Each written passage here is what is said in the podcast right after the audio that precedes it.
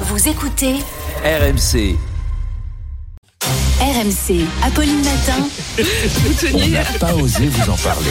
vous teniez à nous tenir au courant des nouvelles tendances 2024 en matière de rencontres. Oui. Alors, il y a des rencontres comme ça, hein, interstellaires. Non, et puis il y a des rencontres plus concrètes. Jusqu'où êtes-vous prêt à aller par amour Et quand je dis jusqu'où, je parle de géographie, parce que la tendance en 2024, c'est le Wanderlove, qu'on pourrait traduire par trouver l'amour à distance. Cette tendance désigne les célibataires qui sont de plus en plus nombreux à vouloir élargir leur cercle, leur zone géographique de recherche.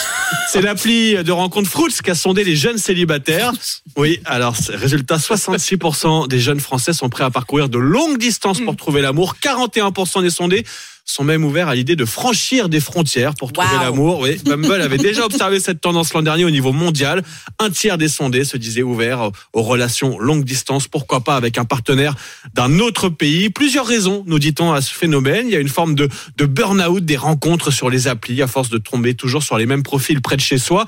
Il y a aussi eu le Covid qui a installé dans nos vies les modes de communication à distance. Et puis, et puis les émissions de rencontres à la télé qui montrent des célibataires venant d'univers et de régions totalement différentes. Typiquement, l'amour est dans le pré. En résumé, pour les jeunes, l'amour n'a plus de frontières. Et puis c'est pratique parce qu'on a déjà une excuse si on veut que ça s'arrête. Non, l'amour à distance, c'est quand même finalement. Exactement. Ouais, pensez aux émissions de gaz à effet de serre aussi quand même. hein. Il est- Cruel, hein.